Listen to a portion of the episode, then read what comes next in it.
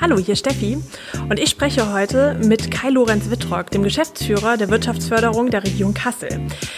Also der Experte für alles, was Wirtschaftliches und Unternehmen in der Region angeht.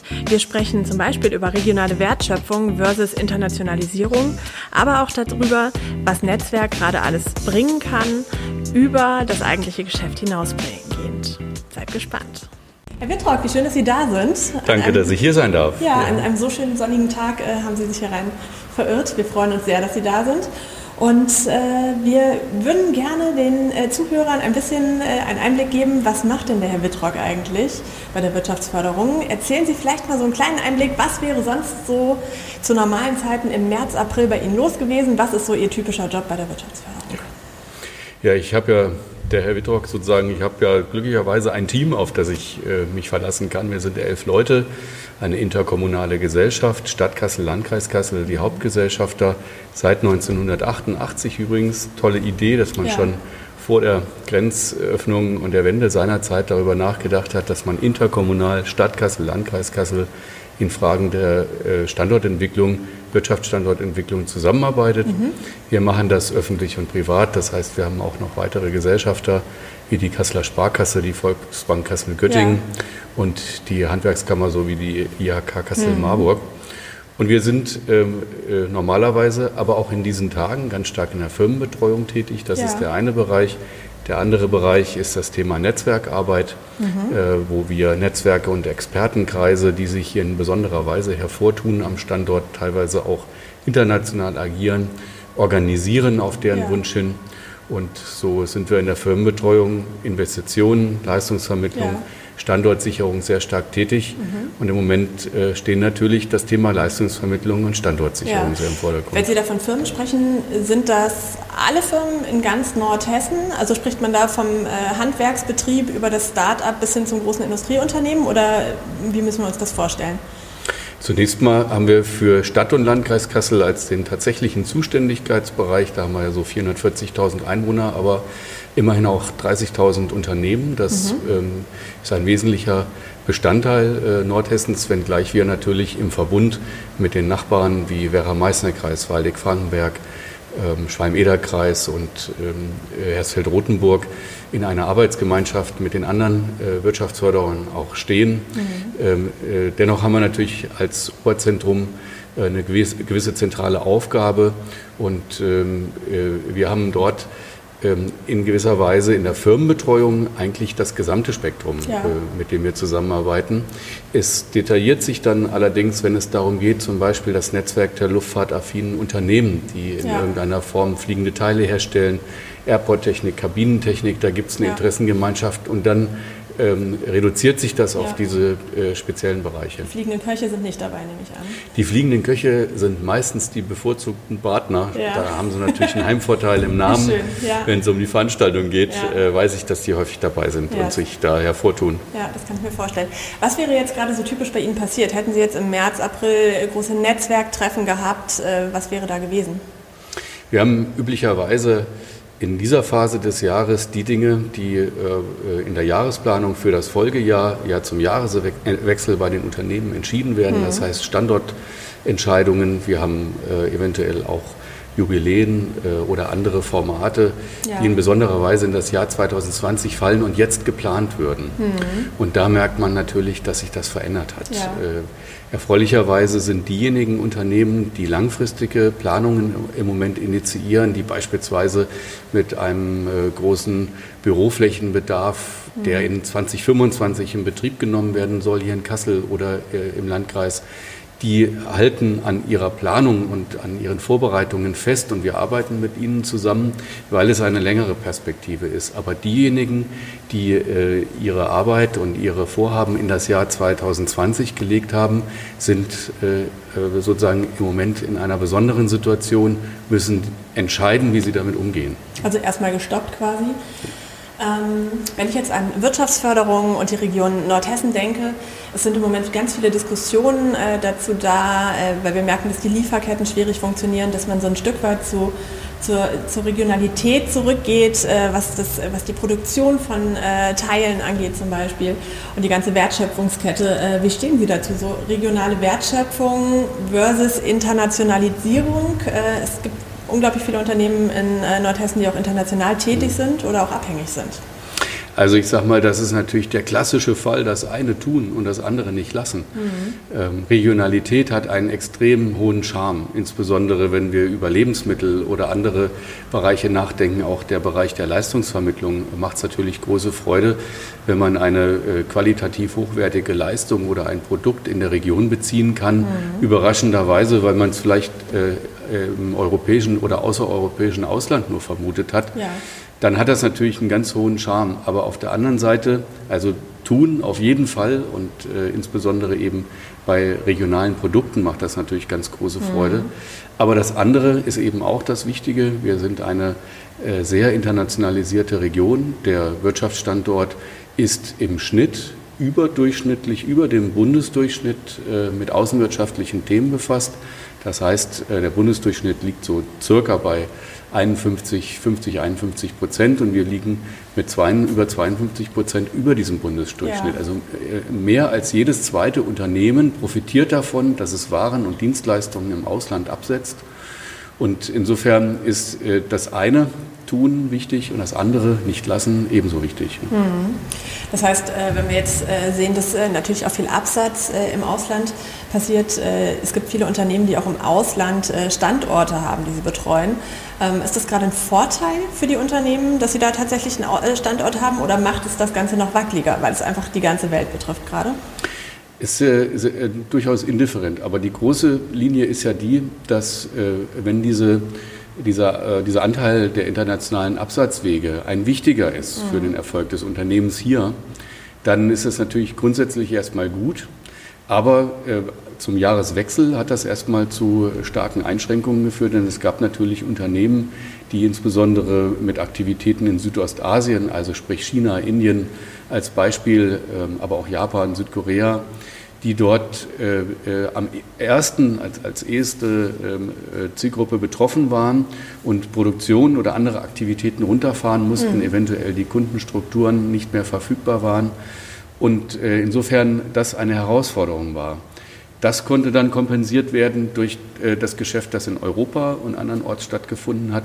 Und jetzt dreht sich das gerade, weil in Südostasien eben die Geschäfte in Teilen wieder anlaufen, aber wir einen Teil von Lockdown in Deutschland und Europa haben.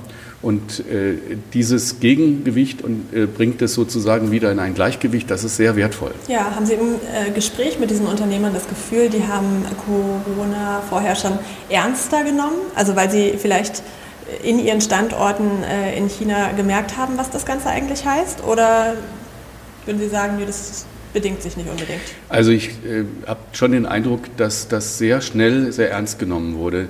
Nicht, weil die Unternehmen und die handelnden Entscheidungsträger der Meinung waren, dass sie das Thema medizinisch beurteilen könnten. Mhm. Da sind wir einfach auf eine Abstimmung und eine Abwägung mit Fachleuten angewiesen. Aber sehr schnell wurde klar, das muss Einfluss auf Reisetätigkeit, auf Logistikketten und andere Dinge äh, haben. Es müssen Auswirkungen eintreten, sodass sich sehr schnell überlegt wurde, wie gehen wir mit bestimmten Dingen um, also Reiseregeln innerhalb des Unternehmens. Was haben wir für Lieferketten?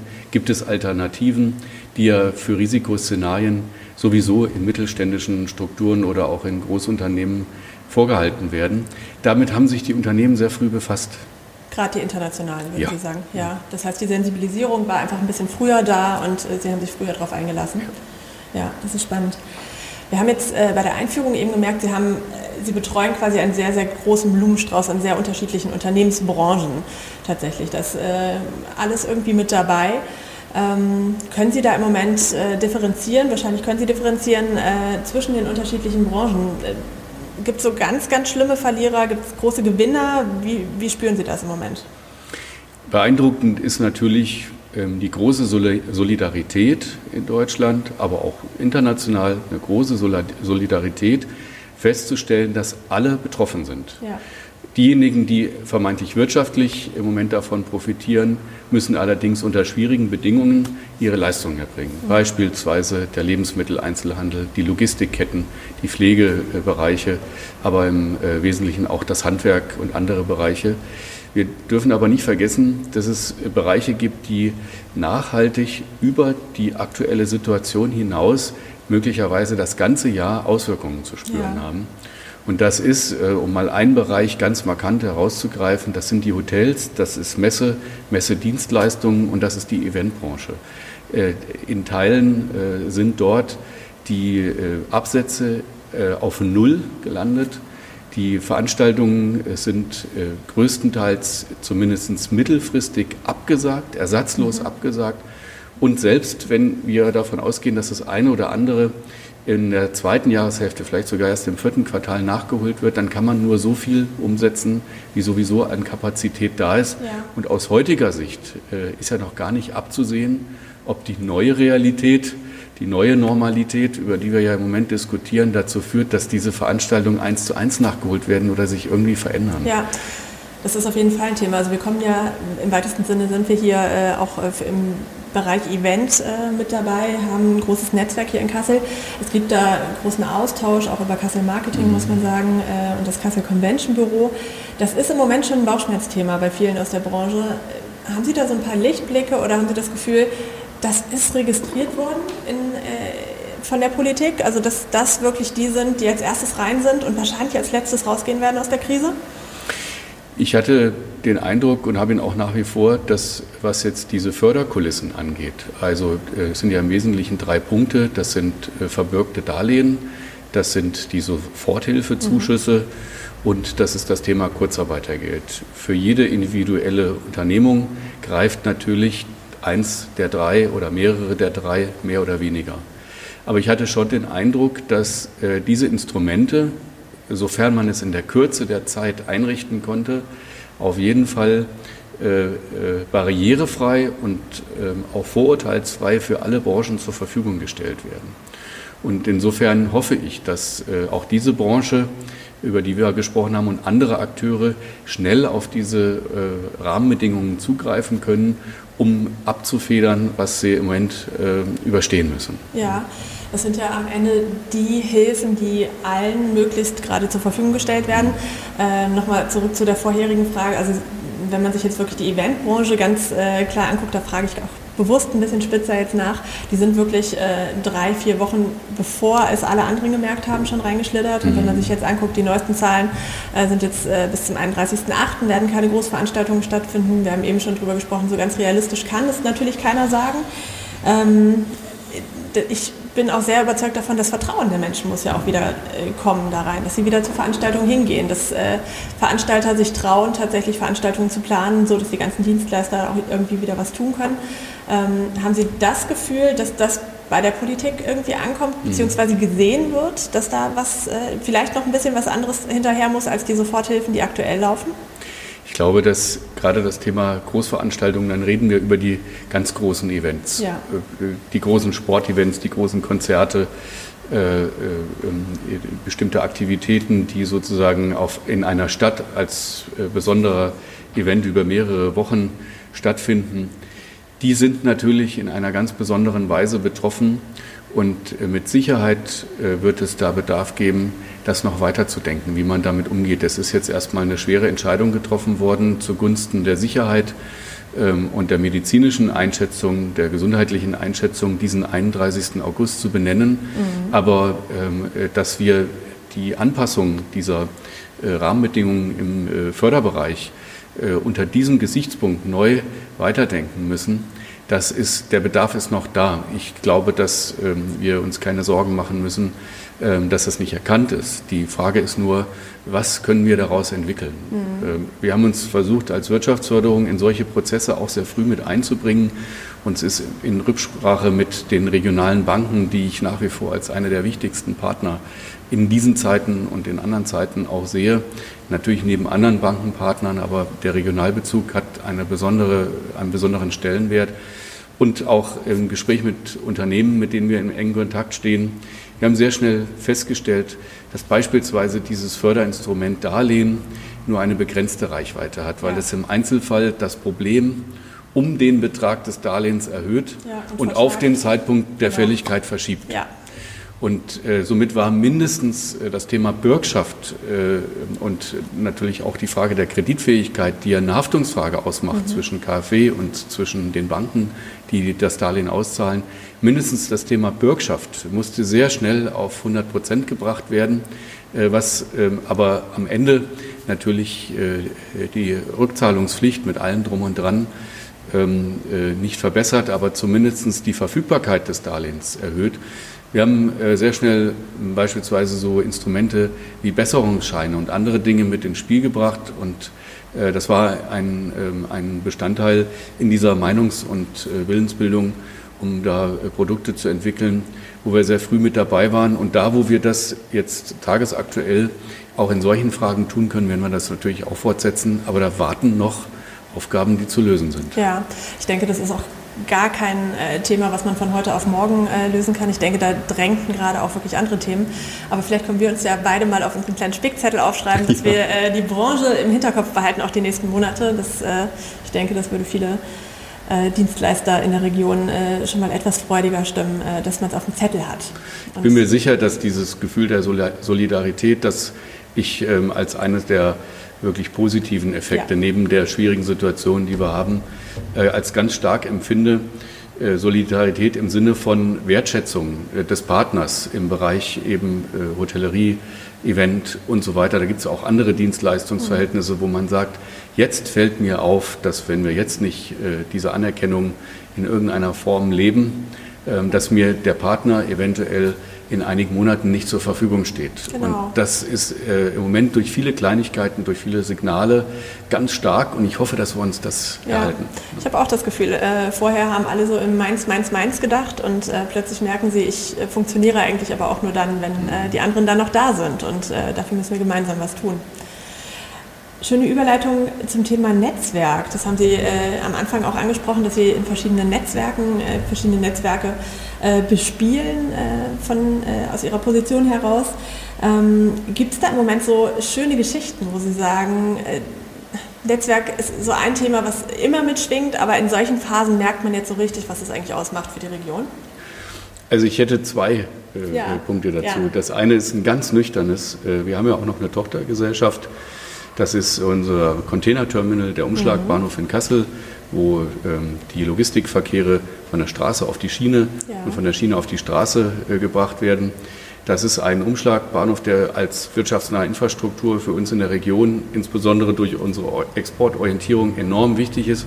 Wir haben dort 13 Züge die Woche, acht gehen tagsüber nach Hamburg-Übersee und fünf im Nachtsprung nach Verona. Das heißt, muss ich mir das so vorstellen, äh, ist, äh, diese Containerzüge stehen da und alle regionalen Unternehmen bringen dann da ihre Ware hin und das wird dann verschifft quasi? Genau, das macht natürlich ein Dienstleister, ja. das ist dann, ja. sind dann äh, Speditionen, ähm, in dem Fall auch regionale Speditionen, mhm. die dann die Ware einsammeln im Auftrag des Kundens und die Verschiffung und die, äh, den mhm. internationalen Transport organisieren.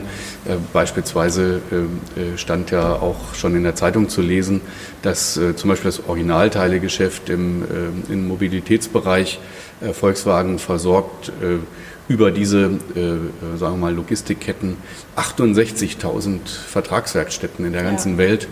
Ähm, da ist von Shanghai bis Hawaii alles dabei. Und ähm, insofern, das sind äh, nicht nur für dieses Unternehmen, sondern für viele andere eben ist das eine sehr wichtige wirtschaftsnahe Infrastruktur. Aber diese Logistikketten stehen in einem schwierigen Zusammenhang und so ist beispielsweise der Zug, der normalerweise nachts äh, dann ähm, äh, von Verona kommt und dann äh, die, die Ware ähm, aufnimmt und wieder über den Brenner nach Italien. Verona ist Europas größter Containerumschlagbahnhof, denkt man gar nichts, aber ja. tatsächlich der größte Standort und das dort wieder hinbringt, da sind, ist die Lieferkette eingebrochen seit dem äh, 30. März, weil wir in Norditalien die Besonderheit haben, dass dort einfach überhaupt gar keine Abnehmerstrukturen mehr zur Verfügung stehen. Nicht, also dass da die Bedarfe, die Unternehmen ja. haben, die dort betroffen sind, haben weder die Möglichkeit, ihre Ware auszuhändigen in dem regelmäßigen ja. Tonus, wie das üblich war, äh, und genauso wenig die Möglichkeit, die äh, äh Ware ähm, äh, also entgegenzunehmen und abzugeben. Und äh, das ist natürlich für uns ähm, auch wirtschaftlich eine Herausforderung in diesem äh, Betätigungssegment, äh, wo wir als Gesellschaft für verantwortlich sind. Interessant war dann aber, wie schnell man zusammenrückt. Wir haben die Nachbarn über die Landesgrenze hinweg, die Göttinger Kollegen, die Wirtschaftsförderung dort ist ähm, äh, ebenfalls auch Gesellschaft für einen Containerumschlagbahnhof. Mhm. Und ich fand es einfach schön, wie in solchen Netzwerken sehr schnell miteinander kommuniziert wird, ja. wie man bestimmte Dinge kompensieren kann. Und äh, da spielt dann die Landesgrenze keine Rolle und vermeintliche Wettbewerbe sind eigentlich eher eine gute Nachbarschaft. Hand in Hand. Ne? Und zusammen. das wird belegt. Aber das ist so ein bisschen mehr äh, ja. äh, sozusagen äh, der Hardcase. Was ähm, ich äh, wahnsinnig spannend fand und äh, was auch begeisternd war, wir haben ja die Situation, dass äh, durch die sprunghaft angestiegenen Bedarfe im Bereich der Schutzausrüstung, im medizinischen Bereich, aber auch im täglichen Leben ähm, bis hin zu den Dingen, die in der ambulanten, die, den Leuten, die in der ambulanten Pflege und anderswo, anderswo unterwegs sind, dass dort ein enormer Bedarf plötzlich entstand, aber ja. äh, die Verfügbarkeit von Artenschutzmasken beispielsweise gar nicht gewährleistet war und zumindest unter sehr, sehr schweren und teilweise auch sehr waghalsigen Bedingungen äh, Verfügbarkeit noch irgendwo generiert werden konnte. Und da hat es äh, mir persönlich wirklich eine große Freude bereitet, dass wir in unserem Netzwerk, äh, im Netzwerk Hessen-China, wo wir seit 2003 eine äh, internationale Gemeinschaft aus Unternehmen und auch wissenschaftlichen äh, und teils auch kulturellen Einrichtungen pflegen. Das heißt Netzwerk Hessen-China, das heißt Vernetzung von Kasseler Unternehmen mit chinesischen Unternehmen und über die Grenze hinaus? Richtig, in beide Richtungen. Wir haben eine Vielzahl von Unternehmen, die aus Kassel heraus äh, ähm, einen, in China einen wichtigen Markt betreiben, einen sehr wichtigen Markt betreiben. Das betrifft Konzerne hier am Standort genauso wie Mittelständler im Maschinenbau, die ihren Kunden folgen oder ähm, die eventuell auch äh, innerchinesische Kunden haben. Und äh, da ist über Jahre ein ganz starker, intensiver Austausch entstanden. Und in dieser Situation hat äh, dieser äh, Zusammenhalt dieser Kontakte in China und die, das Netzwerk an Firmen ähm, gemeinsam mit uns als Wirtschaftsförderung, wir sind sozusagen der, die Dachgesellschaft für dieses Netzwerk Hessen-China, ähm, hat dazu geführt, dass wir in kürzester Zeit die Risiken geprüft haben und geprüft haben, wie können wir an zertifiziertes Material kommen. Ja. Das Unternehmen Hübner, äh, nenne ich an der Stelle mal, hat sich ganz stark mit eingebracht und ist auch in besonderer Weise in Vorleistung getreten, um diese internationalen Lieferbeziehungen abzusichern. Dadurch, dass Sie auch den Standort da haben und äh, die Beziehungen dahin haben? Die Beziehungen haben und auch die Organisationsstrukturen ja. für die internationalen Verkehre. Aber sie waren eben auch willens, das zu tun.